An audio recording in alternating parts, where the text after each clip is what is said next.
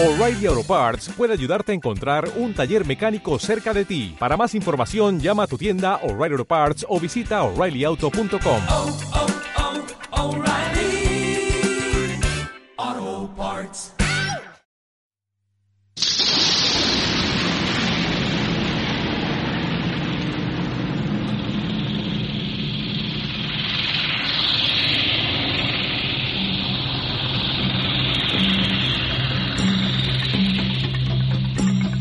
Bienvenidos una semana más a Scanners, el podcast de actualidad cinematográfica en el que comentamos los estrenos del fin de semana. Hoy vamos a hacer como, como venimos haciendo un repaso a cosas que se han estrenado ya y cosas que se irán estrenando.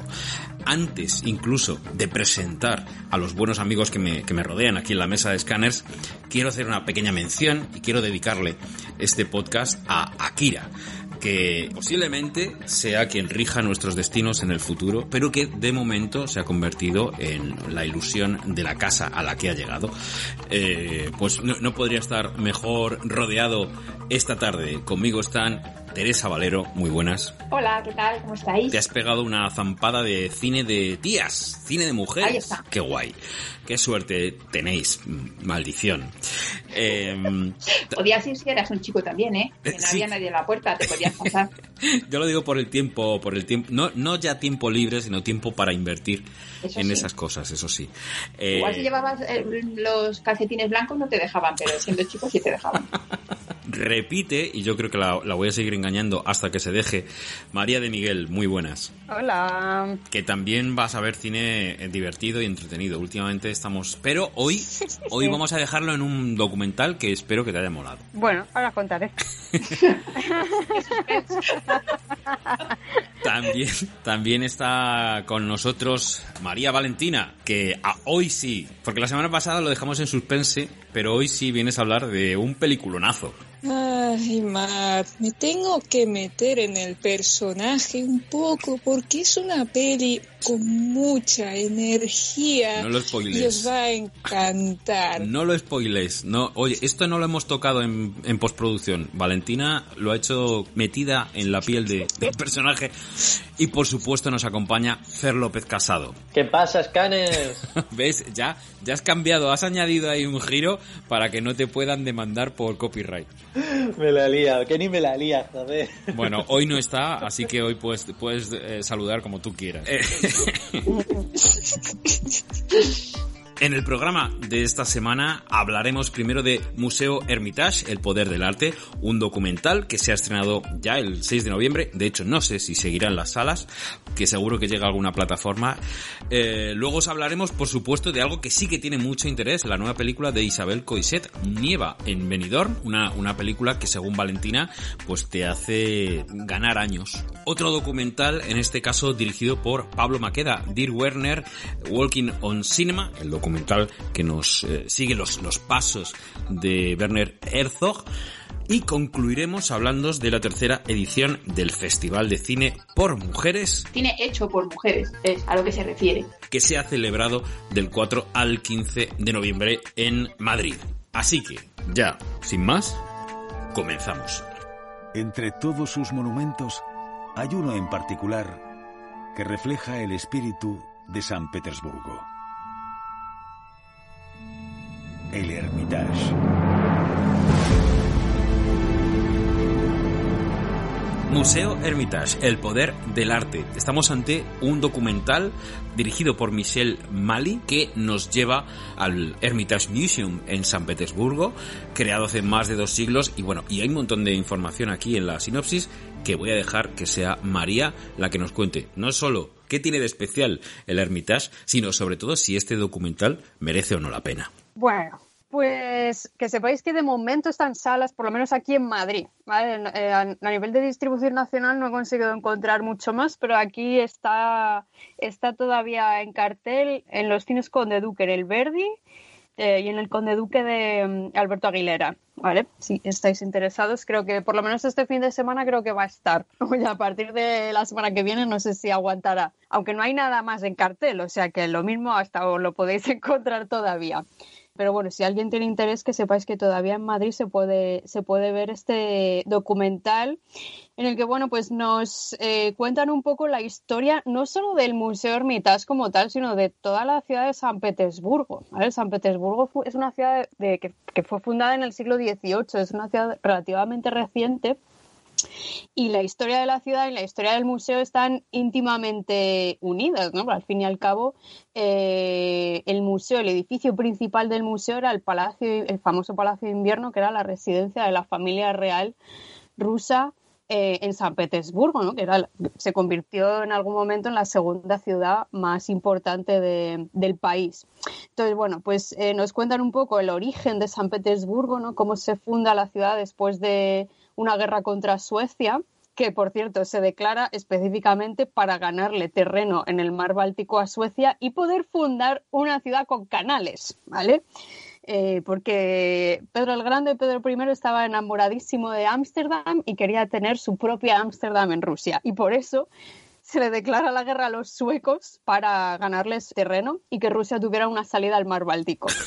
o sea, por- para ampliar, la, finca, básicamente. Efectivamente, efectivamente. Por cierto, si alguien le, le chirrea un poco esto y, me y, y piensa, pero María, si lo que está al lado de San Petersburgo es Finlandia, ya chicos, pero Finlandia en aquella época formaba parte de Suecia, ¿vale?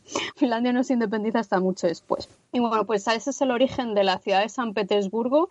Es una ciudad museo realmente, o sea, la propia ciudad es una obra de arte. El rey Pedro I se le fue la olla completamente en, eh, en todo lo que fue el diseño urbanístico de la ciudad, absolutamente moderno, ¿no? con, con un trazado clásico, cuadriculado, y que encima eh, se llevó allí a toda la corte rusa y obligó a los nobles rusos a construirse palacios representativos de su condición social. Es decir, el palacio tenía que reflejar la pasta que tenías y quién eras. Por lo tanto, es un festival. Esa, la ciudad de San Petersburgo es un festival de, de palacios barrocos uno detrás de otro. Es que eh, incluso en la propia película, sí, en el propio documental lo, lo comentan, ¿no? Que no parece real la ciudad de lo absolutamente perfecta que, que es. En fin, entonces, bueno, pues em, comienza un poco así la, la película y así, y luego pues te van contando un poco el origen de- del Museo Hermitage, que como casi todas estas colecciones estatales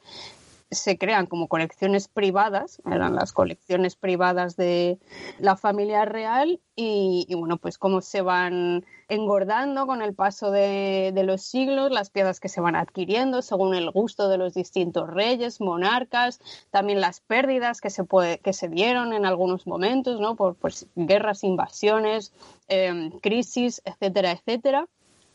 Y bueno, pues nos lo van intercalando un poco todo. Hay que decir que eh, es un documental precioso de ver. O sea, si, si, la, si la intención de este documental es que la gente lo vea y diga, yo quiero ir a San Petersburgo, desde luego, está, más que con- conseguido porque visualmente es un festival el, el documental entre, bueno, pues lo espectacular que es ya el complejo solo del Hermitage, ¿no? que son seis edificios palaciegos gubernamentales allí eh, em, eh, en pleno centro de la ciudad, solo el, ya la arquitectura como tal del complejo ya es digna de estudio y luego ya pues si le metes todo lo que hay dentro, pues es, es eh, mareante, ¿no? Es de, de estendalazo que solemos decir en historia del arte. Y luego pues hay vistas muy bonitas de, de San Petersburgo, ¿no? Como, como tal. Eh, ¿Qué problema le veo yo a este documental? A mí se me quedó cojo. ¿Vale? O sea, yo tengo como sentimientos encontrados porque, porque por un lado te cuentan eh, muchos eventos históricos muy importantes de la historia de Rusia, pero te los cuentan como viñetas, ¿vale? Como pinceladas. ¿Y qué pasa? Que luego la repercusión que eso tuvo en la colección del Hermitage y el uso que hizo la familia real del arte, de hecho el título del poder del arte no se refiere al poder místico evocador del arte, ¿vale? Se refiere al poder político, al, al- arte utilizado como arma política, que es algo que se ha hecho en todo el mundo, en toda la historia, desde que las civilizaciones existen, ¿vale? Desde los egipcios. Las pirámides ya se usaban como, como eh, eh, distintivos y ostentaciones de poder político y económico. No tiene nada de nuevo.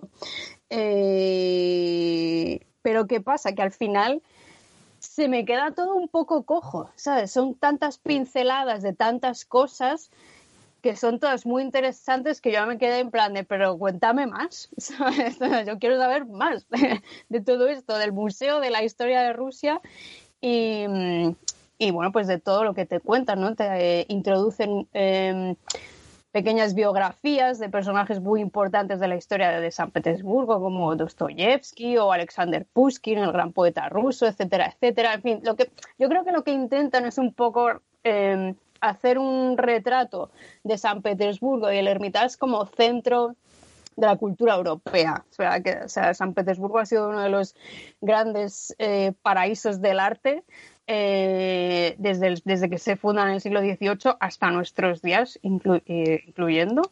Y, es un poco lo que te quieren dar a entender, ¿no? que, la, que la riqueza artística de San Petersburgo abarca mm, todas las disciplinas posibles y que, bueno, pues todo lo que pasó eh, en esa ciudad.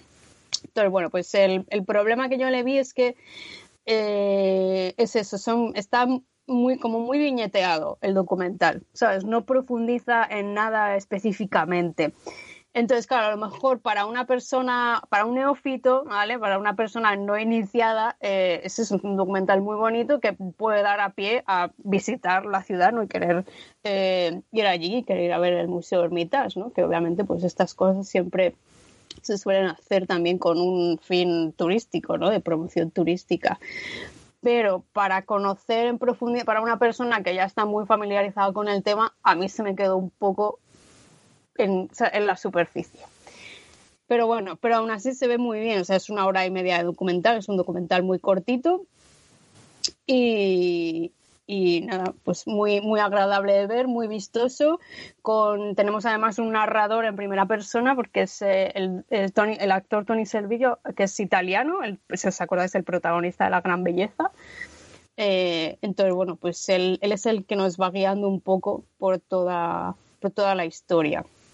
A mí me hubiera gustado a lo mejor una serie de documentales sobre el, docu sobre el Hermitage, más que solo un documental de hora y media. Eh, estoy viendo que efectivamente se puede adquirir ya un DVD italiano. La yo- película es de producción italiana. Sí, sí, o sea, sí. yo la vi en italiano, versión original con subtítulos en Mm. castellano. Hay testimonios bastante interesantes en general. Lo que yo te quería preguntar es hasta qué punto merece la pena, si, si realmente te interesa el tema, eh, acercarte a una sala de cine para disfrutar del documental. Hombre, yo creo que si te interesa el tema y no conoces demasiado, eh, merece mucho la pena verlo en pantalla grande, más que nada por, por la calidad visual que tiene. A lo mejor no es un, no es un documental de visión imprescindible, ¿sabes? Para mi, para mi gusto. Porque bueno, yo creo que como tú has dicho, seguramente acabará en plataformas dentro de poco. Si tienes una, un- una buena tele, seguramente puedas disfrutarlo igualmente. So- Sobre todo teniendo en cuenta que, bueno, pues que al fin y al cabo mm, eh, la distribución que ha tenido y, y la permanencia en salas, pues no creo que sea muy extendida en el tiempo. Enjoy life, Peter. That's what we all want. It seems like I'm, I'm finally going to see you. How much was that, please? Hundred. Hundred. ¿Te has pasado tres pueblos? I would like to report the disappearance of my brother, please. Why'd you bring me in here? Bienvenido. Isabel Coiset escribe y dirige esta película que, que en principio está a caballo entre el thriller y el drama. Ya nos, ya nos lo dirá ahora mismo nuestra amiga Valentina. Está protagonizada por Timothy Spile. Encontramos eh, gente, lógicamente, gente española como Pedro Casablanca, Ana Torrent, Carmen Machi y un, montón de gente más. Ni me quiero acercar a la, a la sinopsis. Eh, se vio en Valladolid, en la Seminci, Y bueno, pues se, se estrena justo el 13 de diciembre, que para cuando escuchéis esto, pues llevará muy poquito tiempo en las salas. Así que los fans de Isabel Coixet estáis de enhorabuena. Pero en este caso, yo tenía la, tenía la intención de remover un poco el programa, de no, pues de, de sacar un poco a los redactores de scanners de su zona de confort. Dicho sin malicia. Ah. Pero Valentina se lo ha tomado como algo personal y, y- y dijo, sí, sí, yo, yo voy a ver la peli de la Coixet. Así que nada, Valentina, cuéntanos qué pasa para que llegue la nieve a Benidorm. En realidad tengo que remarcar un poco lo último que ha dicho Matt, porque sí es verdad que no es el estilo de película al que normalmente me enfrento. O sea, siempre me ha gustado mucho más lo que vendría siendo el cine palomitero, de animación, pero como Matt propuso esta peli, ya se había hablado un poco de Isabel Coixet del programa y tampoco es que nadie se había lanzado a ella y de repente Matt suelta, oye, pues también podría ir a lo mejor Kenny o Valentina para que salgan de su zona de confort. Y para mí eso es como cuando a Marty McFly le dicen, eres un gallina, pues acabé viendo esta película. ¿Qué pasó? Que me di la opción, como siempre, siempre me pasa lo mismo. Así que, pues nada, voy a, voy a intentar ser lo más, bueno, honesta, más que objetiva. Es difícil porque, de nuevo, no creo que yo sea el tipo de público que busca esta peli y me- mi honestidad voy a intentar ser lo más objetiva posible. Así que la sinopsis en realidad es una historia muy sencilla. Eh, se trata de, bueno, la amabilidad e inocencia de Peter hace que le ofrezcan una jubilación anticipada en su trabajo miserable en un banco en contra de su voluntad. Y como ahora no tiene mucho más que hacer en su soledad, pues decide ir a visitar a su hermano en Benidorm. Pero cuando llega se da cuenta que ha desaparecido eh, e inicia una investigación con ayuda de una de sus empleadas que se llama Alex. Y esa es toda la trama de la peli, no tiene mucho más. Una pregunta Em, antes de que continúes. ¿Me puedes decir cómo consigue este santo varón esa jubilación anticipada? Porque te he entendido que por ser buena persona. ¿Cómo es esto? Sí, porque, bueno, trabaja para un banco, entonces le estaba ofreciendo, no recuerdo exactamente el qué, ¿vale? De verdad, no, no me acuerdo muy bien, pero era como una especie de préstamo a una familia que no tiene recursos. Entonces, claro, era un préstamo que el banco no podía darles o algo así, y él como es muy amable, pues al final se los acaba dando y esto a su jefe no le gusta. Y claro, como que el jefe está harto de que sea tan amable con sus clientes y al final, pues básicamente le echa un poco, ¿no? Le ofrece esta jubilación, pero lo que quiere es echarle. A Eso me cuadra, me cuadra más con la realidad en la que suelen marcar sus Sí. películas, Isabel. Coixet. Sí, sí, sí, no, empieza... Es que de hecho me parece curioso porque la, la sinopsis tanto de Film Affinity como IMDb, em- eh, o sea, lo, lo pone como si fuese que él decide irse, o sea, le, le ofrecen su jubilación, pero no, realmente lo hacen en contra de su voluntad. Él se quería quedar más o menos, a pesar de que odia su trabajo, pero es un poco por eso, porque su jefe está harto de él y le quiere echar. Continúa. Me ha quedado Sí. clarísimo. Eh, entonces, a ver, es una peli con un ritmo muy pausado, muy contemplativo, lento, que para mí no es ningún problema porque ya, ya sabéis que me gusta mucho Star Trek y series originales de los años 60 y, o sea, de verdad que para mí los ritmos lentos no, no, no supone un problema. Eh, también está conducido por, conducida por un personaje, yo creo que es el personaje con menos energía que he visto nunca, que tampoco tendría que ser un problema de nuevo, porque en la primera hora de peli yo siento que todo eso funciona bien, porque es una peli que al principio funciona mucho por los personajes pintorescos y las subtramas extrañas basadas en la cultura un poco de Benidorm. A ver, yo no conozco mucho Benidorm, ¿vale? Pero bueno, obviamente todos los guiris y todo está, los festivales y los, garitos que hay ahí, eso pues lo, es- se enfoca mucho en ello y eso contrasta muchísimo con la personalidad súper, eh, bueno, amable, inocente, pero con muy poca energía que tiene el protagonista. Entonces, eso también enfatiza un poco la confusión que siente él al encontrarse en este ambiente tan festivo. Eh, bueno, vamos descubriendo a lo largo de la primera parte que su hermano es casi que el opuesto a él, más bien es una persona asquerosa, que, que le ha hecho la vida imposible a sus empleados, que probablemente haya huido, huido porque se ha metido en algún problema legal, quién sabe, nadie sabe qué, qué ha pasado. Y por otro lado, me parece que es una peli que está bastante bien rodada, o sea, la fotografía es bonita, eh, salvo algún plano extraño que yo me quedé como, esto, esto parece que lo hayan grabado con una webcam, ¿qué está pasando? Porque este plano es tan, tan, tan sucio, no sé, como muy crudo. Eh, y bueno, alguna que otra composición que me parece que, que, que, se estaba, habían elementos que estorbaban un poco en el plano, pero en general me parece que es una peli muy bonita. Eh, y por eso yo creo que en general la primera hora, lo que es la introducción, porque, a ver, es una peli que no tiene realmente una estructura de tres actos, es todo el rato como un mismo plano y toda esta primera hora no se me hizo pesada. De hecho, yo estaba pensando por dentro, oye, no entiendo por qué odian tanto a Isabel Coixet en este podcast. Si tampoco, esto tampoco está tan mal, o sea, no sé, a ver, no es mi estilo de peli, obviamente, es protagonista, lo entiendo, o sea, empatizo con él, porque, a, a ver, entiendo que es un personaje confu confundido, que ha tenido un trabajo miserable toda su vida y que ahora está empezando a experimentar otras, otras emociones, empieza a, a ser amigos con otra gente y tal, pero, pero no, no, no entiendo este hate hacia Isabel Coixet.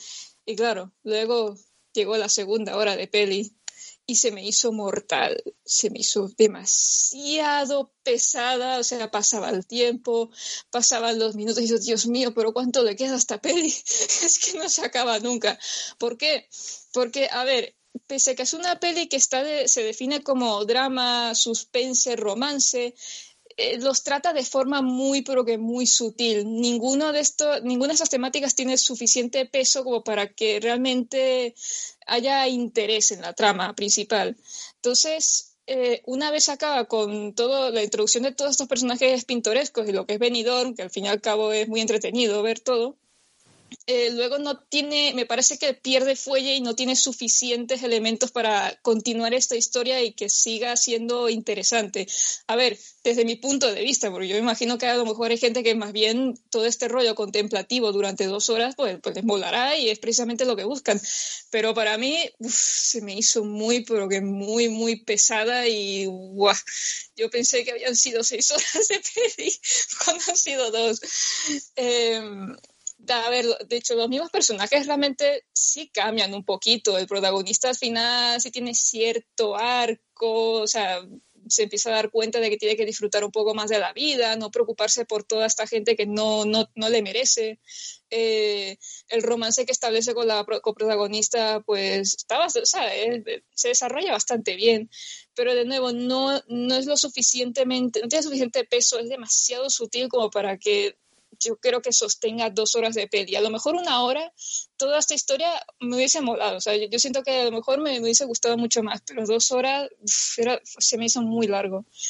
Así que yo creo que en general, pues hombre, es una peli disfrutable para un público que, en concreto, que a lo mejor yo no, no, es la primera peli de Coixet que veo, así que tampoco tengo muchos antecedentes para poder evaluarla. Pero no es mi caso y, y hombre, me quedo como me, me, me, pareció bien el experimento de haberla visto, pero no creo que la vuelva a ver. a ver, una duda que me surge es, normalmente Isabel Coixet cuenta historias, otra cosa es que, que se le esté yendo ya el, el, la pinza, ¿no? Y, y este, esa hora contemplativa que comentas, ¿de dónde sale? Es decir, Benidorm, más allá de un skyline un poco loco y de las playas petadas en verano, tampoco tiene mucho que ofrecer a nivel visual. Sobre todo es que no creo que dé para una hora contemplativa. Entonces, realmente eh, esa hora en que la en que la está in, invirtiendo la, no, la narradora. a ver yo contemplativa a lo mejor no es el adjetivo exacto que debería usar yo lo, uh -huh. me refiero un poco que a lo mejor el protagonista está demasiado demasiado desubicado en Benidorm así que está todo el rato como con cara de confuso contemplando su alrededor que no, no, no tiene ni idea de lo que está pasando o sea no, no, no conecta bien con la gente no entiende a la gente así que toda esa primera hora es un poco como es la introducción pues sí se te has entretenido por la reacción del protagonista que no tiene ni puñetera idea de dónde está ni qué está pasando y, y, toda esa fauna que tiene Benidorm. O sea, Benidorm es una ciudad hecha exclusivamente prácticamente para turistas extranjeros. Yo, me, me, vamos, me parece muy raro una persona inglesa vaya allí y no sepa dónde esté. A ver, Matt, mira, vamos a hacer una cosa. Te voy a pasar la imagen que estoy, con la que estoy bombardeando el chat de, de, de scanners, la vas a subir y la gente va a entender todo. Va a entender qué, qué intento decir, porque es que esa cara, esa cara, pues esa, esa cara lo dice todo. La cara del protagonista lo dice todo. Imaginaos dos horas de peli con la cara esa. que, que, que, Matt, por favor, tienes que subirla. Sí, sí, no, claro. Para... Yo, hago, yo hago un cómico o algo. Pero quiero decir que es, es, la, sí que es verdad que es la foto promocional más vista, yo creo, de, de la peli. Eh, quizá porque nos has bombardeado efectivamente tú y, y, la tengo bastante presente, pero que es la cara de este hombre, que este hombre tiene esa, esa cara, es bastante, bueno, pues es un señor así como sin energía y tal. Es el, claro, es el eso Paul... es lo que transmite, que es un tío que no sería de fiesta jamás, es que no tiene amigos ni siquiera, por eso, eh, por eso ya digo que la primera hora funciona porque hay muchísimo contraste entre lo que es el protagonista y lo que es Benidorm. Mm. Pues eh, un mundo de contrastes, claro que sí, el universo de, sí. de, Isabel Coixet. Sí, Matt, igual que Boston Legal. ¿Para cuándo un especial de Boston Legal? Debería hacer un análisis de esa serie que no conoce nadie, solo me importa a mí, pero la gente debería conocer. ¿Dónde está el botón de mute? No lo encuentro. No lo encuentro. When I'm in Paris, she will be alive. She must not die. She wouldn't dare. She mustn't. She won't.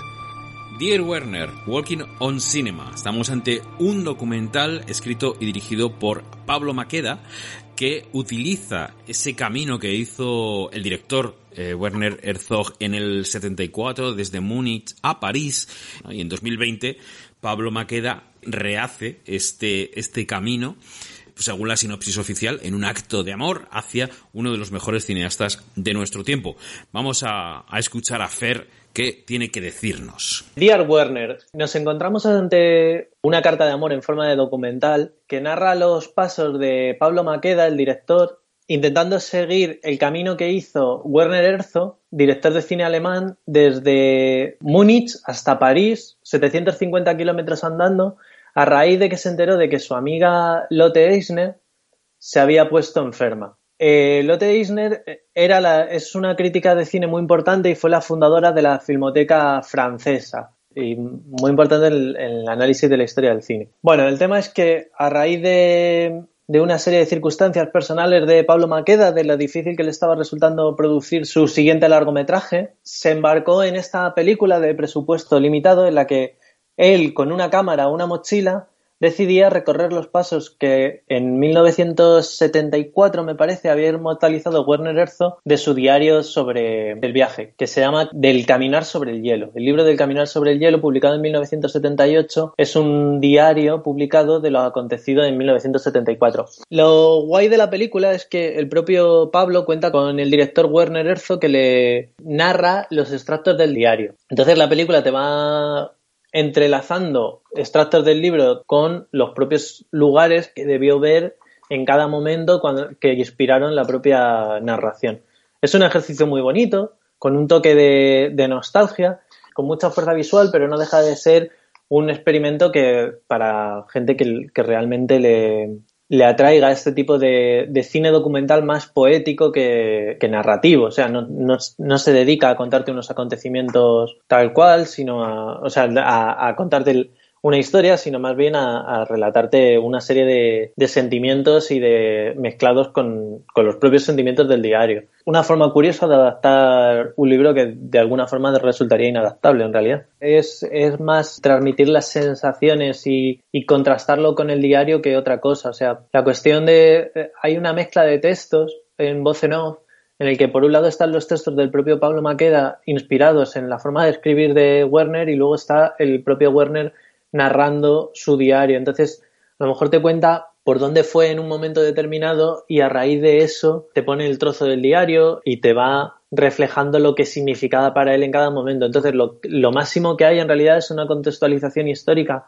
un poco vaga, en realidad, sobre quién era Lotte Eisner, por qué era importante para Werner Herzog y, y un poco qué es lo que motivaba a Werner Herzog a realizar este viaje, que era una especie de que él describía como el deseo de curar a su amiga. O sea, el tío vivía en Múnich, le llamaron por teléfono y le dijeron, oye, que tu amiga está enferma, y el tío echó a andar una mañana y varios días después se plantó en París. Eso que en realidad es bastante encomiable y es una hazaña en sí misma. El, eh, Pablo lo que trata es de repetirlo y repasando o tratando de ver los lugares que él vio y de transmitir lo que él debió sentir a través de la cámara pero es todo muy emocional. Vale, entonces no hay ninguna referencia a Mandalorian. No, no salió Baby Yoda. Bueno, se mete en una cueva, pero... Pero, no, estás ahí esperando que salga todo el rato y no, no sale, ¿no? Vaya. Bueno, evidentemente eso lo dejará a Pablo para cualquiera de sus próximos Hay, proyectos. hay una referencia a Rise of Skywalker y a Puñales por la espalda, porque el documental está grabado a finales de 2019 Y entonces graba una puerta de un cine Claro. y, Y habla del amor al cine y todas estas cosas y mientras habla del amor al cine pues salen las pelis que había en ese momento. Claro, claro. Qué guay. Oye, pues mira, eso sí que me parece un, un, un testigo de, del, del momento, ¿no? Siempre, siempre que sale un, un cine en una peli, efectivamente, mola ver qué era lo que se estaba proyectando en, en ese momento. Es súper chocante el que fue rodado hace como cuatro días, pero claro, justo antes de, de todo, Claro. de, de la pandemia. Entonces, eh, debió rodarlo en, en diciembre de 2019. Ujú. Y claro, eh, es todo tan reciente, pero no, que, que Que- descoloca un poco. Sí, sí, que, que es, es más lejano por, por todo lo que hemos pasado nosotros que por realmente el tiempo que ha ocurrido entre medias, ¿no? Que ha pasado. Sí, sí que es verdad. Me consta que, que Pablo está levantando algún proyecto de ficción ahora mismo y, hombre, pues desde aquí, eh, ya que es, es amigo del programa y, y nos encontramos habitualmente en algunos saraos siempre relacionados con el, con el amor al cine que profesamos todos los que pasamos por aquí, pues le, le deseamos lo mejor tanto con Dirk Werner como con sus proyectos futuros. Bueno, pero no solo de pelis que, que están en cartelera, se nutre Scanners.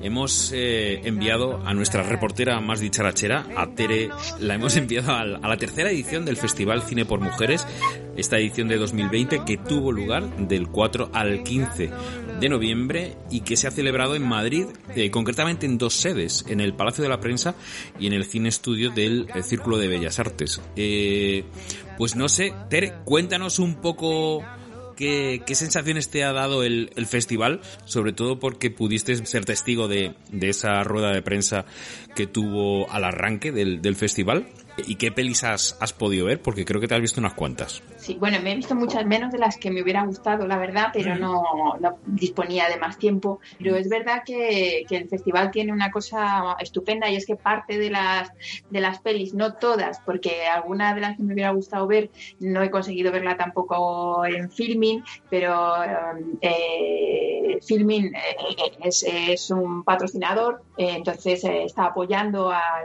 al festival y lo que hace es emitir una parte grande de, de todas las eh, películas que están programadas. El festival es súper amplio, o sea, abarca un montón de cosas, tiene un montón de actividades, talleres, eh, en las proyecciones, por ejemplo, no son solo las películas que están en, en concurso, sino que también hace retrospectivas, eh, eh, coge cine por países y trae mm, películas de, directoras polacas o en la Casa Árabe había varias que estaban eh, programadas y que estaban se, se estaban proyectando allí.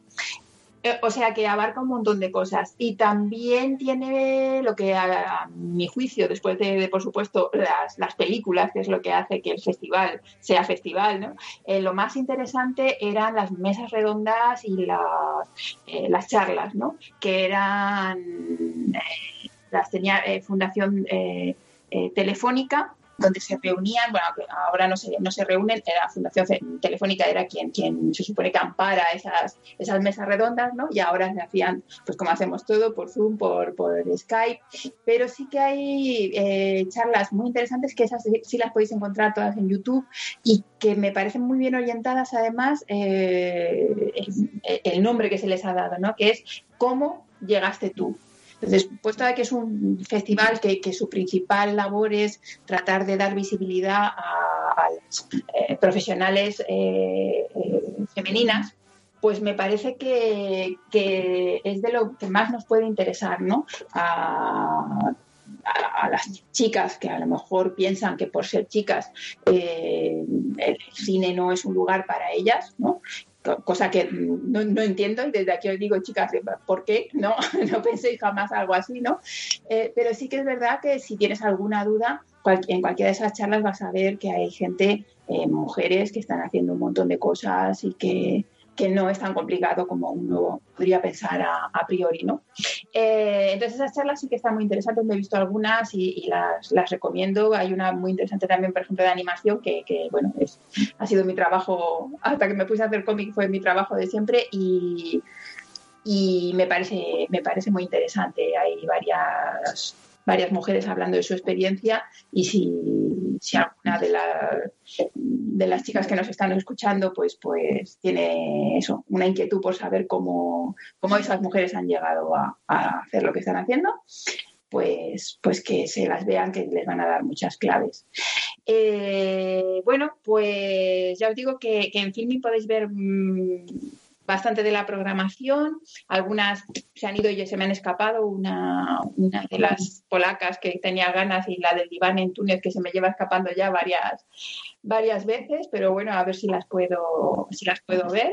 He visto cuatro mmm, que, que la verdad es que son una buena muestra y me parece interesantes. Voy a comentarlas quizá de la que menos me ha gustado a la que más, eh, por si alguien se, se, anima, estas están, a excepción de una, eh, están todas en filming, o sea que podéis, podéis ir a por ellas. Ah, pues mira, genial, eh, genial para bueno, poder recuperarlas luego, efectivamente. Pues una de ellas, eh, que se llama Aurora, es una película finlandesa que está dirigida por Mila Terbo. Como os digo, esta es la, quizá la que menos me ha gustado, aunque la verdad que es una alegre peliculilla, es una comedia romántica, así como un poco muy, muy fresca, no solo porque esté hecha en Finlandia, ¿no? y que además retrata muy bien el país. Yo solo estuve una vez en Finlandia y de los cuatro o cinco días que estuve creo que no pude dormir ninguno, porque la, la temperatura que, que, tienen dentro de las casas es terrorífica, ¿no? Y la que tienen fuera, en cambio, es terrorífica también, pero por el otro lado.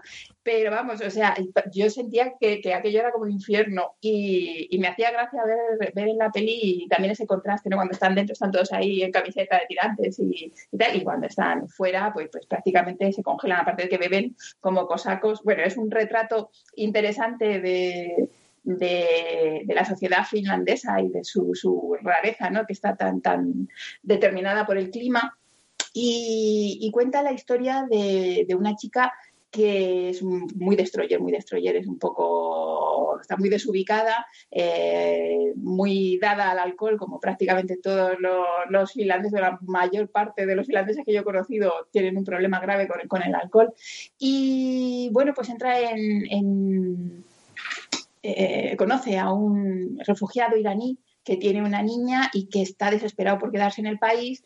Y bueno, es un poco tópico, lo hemos visto en, varias películas, él quiere casarse y entonces ella eh, va a intentar encontrarle una, una esposa, ¿no? Y entonces eso da, da, situaciones así un poco graciosas, pero la verdad es que se queda quizá demasiado en el tópico, no, no llega a ser algo muy rompedor y, y creo que era una peli un poco malograda, porque es verdad que, que todo el escenario y todo lo que rodea eh, está muy bien, es muy original, los, los actores están fenomenal también, son, son como muy muy auténticos, pero es que el guion, hasta las frases de guion eran, eran como muy muy poca cosa, ¿no? No parecía que nunca arrancaba.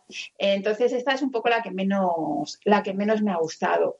Eh, vi también un, un, documental que se llamaba La última primavera, que estaba dirigido por Isabel Lamberti, eh, que es una chica que es mitad holandesa y mitad española y que ha hecho una especie de, de, de docudrama, un documental un poco o sea, no exactamente ficcionado, pero es como una recreación de la realidad de, una familia que, vive en la Cañada Real y que les van a desahuciar, les van a quitar la, la, chabola que tienen, ¿no? Y les van a dar un piso. Y bueno, pues como están viviendo esa, esa manera de desarraigarles, ¿no? Eh, cómo ellos eh, van a vivir ese, ese, pequeño o gran drama, ¿no? Para, pequeño quizá para nosotros, muy grande para, para ellos. Y, la verdad es que me pareció muy humana, es, muy cortita, pero eh, como los actores son los miembros auténticos de esa familia, pues eh, ciertamente es, eh, hay un, una autenticidad que, que, es muy conmovedora dentro de en la peli, ¿no? Eso es lo, que, lo que te quería comentar, que eh, cuando lo defines como ficción documentada, ¿hasta uh -huh. qué punto lo que está pasando es real o simplemente han aprovechado a, pues eso, los, los actores improvisados y un poco el escenario? No, no lo sé.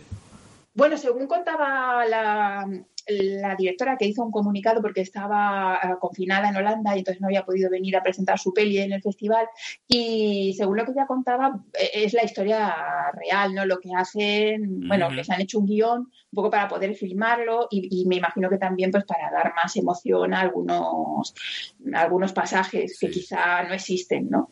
Y, y están dramatizados. Eh, pero sí que la familia es la familia, eh, los conflictos que tienen, pues, pues son eh, lo- los que esperas que tengan en, en- en- esa vida que llevan, ¿no?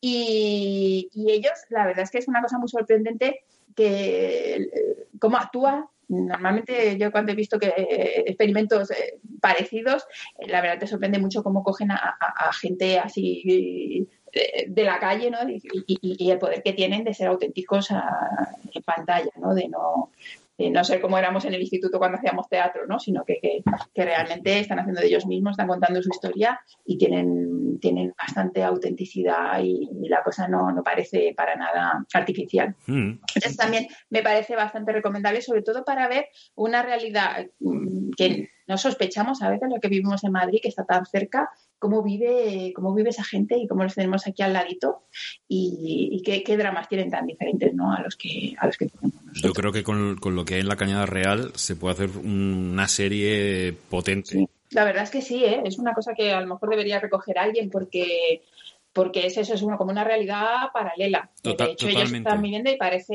Sí, sí. bueno, yo que soy niña de, de Carabanchel, que me, me crié en, eh, al lado de un descampado donde la gente se había levantado también sus propias casas, ¿no? Y tenía sus patios y sus gallinas, he ido a comprar huevos a la gente que tenía gallinas allí y me recordó un montón a la vida de, de cuando yo era pequeña y eso que esto ya eh, no era tan salvaje como, como sigue siendo la cañada. Entonces, y, y fíjate, se han pasado años, entonces parece mentira que todavía eh, haya gente que vive así. Aunque por otro lado, claro, ellos también hacían una reflexión sobre la, la libertad, ¿no? Como allí tienen sus casas con, con espacio por- al exterior, los niños corriendo y, y que les metan en un piso les parece terrorífico. Claro. Está, la verdad es que está curiosa, está interesante. Eh, y luego también eh, he visto El orfanato de, a ver si sé decir su nombre, de la directora Sarbanu Sadat, que, que ganó el premio en, en- Cannes por otra película que se llama Wolf and Sheep, que es también una especie de, docudrama. Eh, lo ganó en el 2016 y esta del orfanato parece ser que, que ella tiene en mente hacer cinco películas sobre eh, la amistad de, dos niños que en realidad serían ella y un amigo suyo que le ha dejado unos diarios, ¿no? Y, lo que cuentan es eh, eh, la historia de Afganistán a través de los, ojos de, unos niños, ¿no?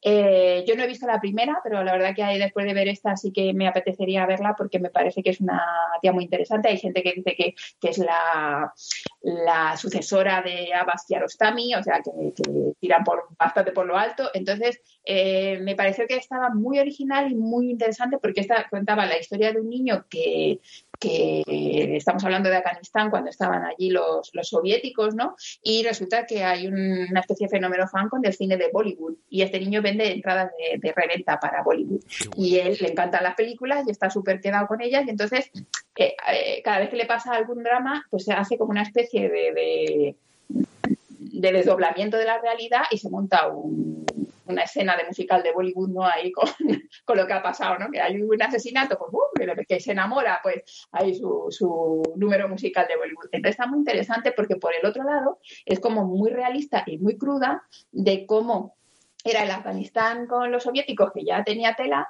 eh, a este niño le cogen y le llevan a un orfanato y en el orfanato pues hacen una especie de, de- recreación también de la sociedad y de cómo son, eh, cómo están todas las clases sociales, todos los abusos, todo el que tal, el que, va, eh, la justicia, en fin, vamos, todo lo que se te ocurra que es como un microcosmos ahí, reflejo de, lo que hay fuera. Y, y luego en un momento dado pues van a venir los, los muyahidines, ¿no? Allí a, a fastidiar ya todo. Entonces, pero el tono es verdaderamente muy original y, y todo lo que cuenta es interesantísimo por, por, por nunca visto, ¿no? O sea, por una cosa tan, tan ajena a nosotros. Y ya por último, porque si no, mira, menos mal que solamente he visto cuatro, porque si llego a ver doce, pues hubiéramos tenido que... Te, te- te habría pedido que hicieras un, que, top. la que me ha parecido más interesante es una que se llama Rompesistema, System Mm. Crasher, Sí. que dirige Nora Finchait, es, es alemana. Y, y, ostras, o sea, me pareció un peliculón, mm, aunque me parece que excede un poco el metraje, que al final ah, hay ciertas mm, situaciones que se repiten un poco y que creo que si, si no le hubiera temblado la mano ah, y las hubiera cortado para no... te- me daba la sensación de que, que ya se gustaba a sí misma, quería llevarlo tan al límite, tan al límite que se le, se le fue un poco la mano, ¿no? Si le hubiera cortado un poco, que le queda un peliculón redondo. Pero es la historia de una niña eh, que, tiene unos episodios enormes de violencia, tiene nueve años, es una niña abandonada por la madre, la tienen los servicios sociales, ha ido de, casa en casa de acogida, ¿no? Y, y la cría tiene unos episodios de ira, pero es algo alucinante. Yo no había visto jamás en mi vida una cosa así en la, en la pantalla y que lo haga una niña tan pequeña y que lo haga tan bien. O sea, me dejó conmovida y sobrecogida por completo eh, cómo esta cría es capaz de, de- de- de- de interpretar algo así y, y de, esa manera. O Qué- sea, es que él lo está viendo y era un sufrimiento. Yo tenía una señora al lado y estábamos las dos allí, pero echándonos cosas por la cabeza. Todo, o sea, era una desesperación de ver a la criatura allí, eh, cómo, cómo la gente además intenta eh, ayudarla, cómo ella intenta hacer las cosas bien y, y nada funciona y nada funciona y, el sistema falla y ella falla y cuando parece que las cosas van algo pasa y eh, pero como todo mm, bastante bien hecho, o sea, muy humano, me pareció algo muy difícil de hacer y que estaba mm, bastante bien, ya digo que simplemente creo que, que tenía algunas situaciones un poco repetidas que hacían que la peli no sea redonda del todo, pero por lo demás, eh, la más interesante de todas y a nivel formal, o sea, una dirección mm, interesante, muy, muy valiente y con algunos eh, puntos eh, visuales así también muy particulares que, que muy interesantes. Mm, sí, de hecho esta es la que más nombre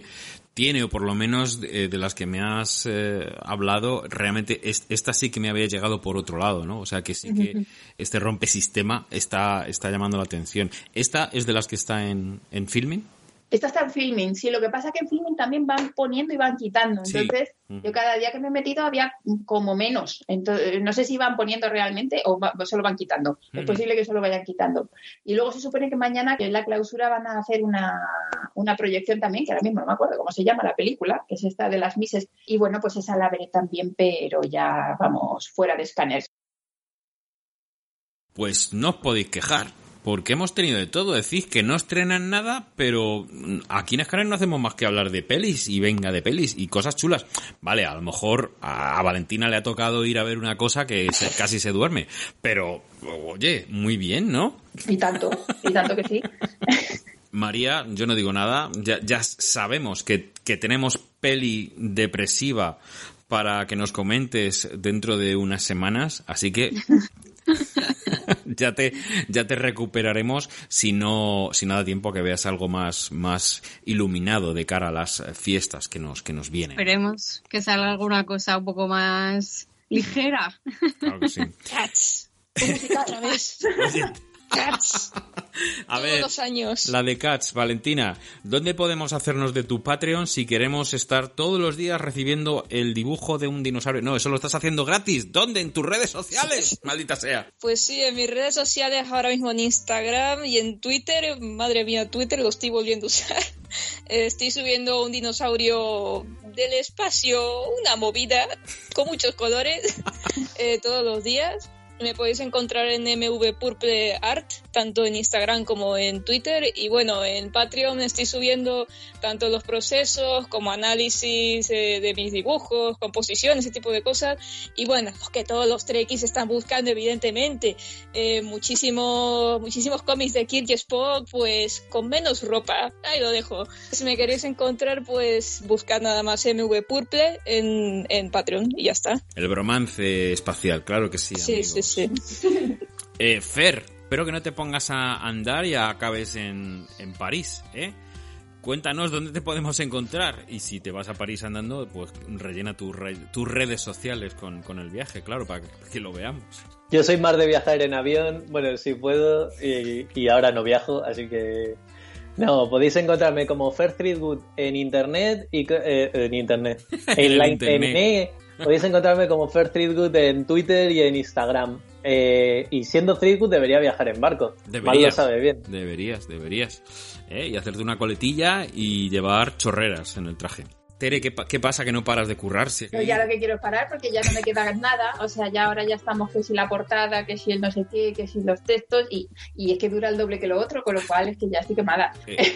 ya solo quedan cosas de estas de burocracia. Que lo que creía es que te, que te querías jubilar e irte a Benidorm, pero bueno. Pues sí, a mí me gustaría. A mí esa vida tranquila que ha dicho María Valentina, eh, eso está hecho para mí. Y no hacen, no hacen más que llegaros felicitaciones y premios y cosas desde, desde otros países, evidentemente, pero es vuestro, vuestro Facebook es un, es un no parar. Yo estoy muy orgulloso de que estés aquí con nosotros. Claro yo, yo estoy más porque estoy muy agustico, entonces aquí estamos súper bien. ¿Dónde te encontramos en las redes sociales para que, Pues- pues lo mismo te da por contarnos las pelis que no, que no nos cuentes en Scanners, si vas a ver alguna cosa más, oye, pues a lo mejor hay, que hay alguna recomendación. Pues a lo mejor de vez en cuando y suelto alguna cosa. Pero sí, pues eh, estoy en Instagram, pongo solo dibujitos y cosas, pero ahí me veis Esther Valero y lo mismo en Facebook, eh, en Facebook soy Teresa Valero creo. Ahí voy poniendo actualizaciones del, del trabajo y todas esas cosas. Y si alguien me quiere decir alguna cosilla, pues por ahí, por ahí podéis comunicar. ¿Sabes todas las veces que nos has recomendado Orthodox y no y un Orthodox y, y no te he hecho ni caso porque me daba cosa? Pues al final el dato que, que tenías que haber compartido conmigo era solo son cuatro capítulos. Y, y yo creo que ahí habré dicho, ah, pues mira, me, me interesa. Muy bien, pues si te ves esa y te gusta, Sí. la que recomiendo mucho, mucho más que, que Unorthodox es, es Tixel.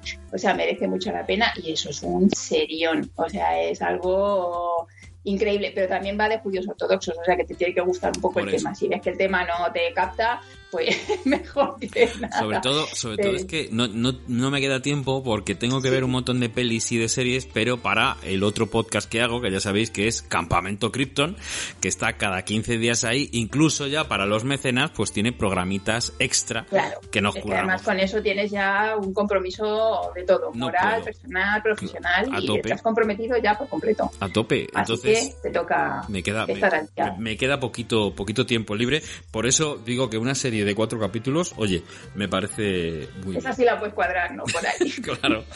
Así que vamos a intentar algo que viene saliendo mal desde que grabamos eh, por Skype, que es despedirnos eh, No, escaneándonos. hay que buscarse otra despedida. Escaneándonos, no, esto, esto, me gusta que cada programa sea un tren descarrilando.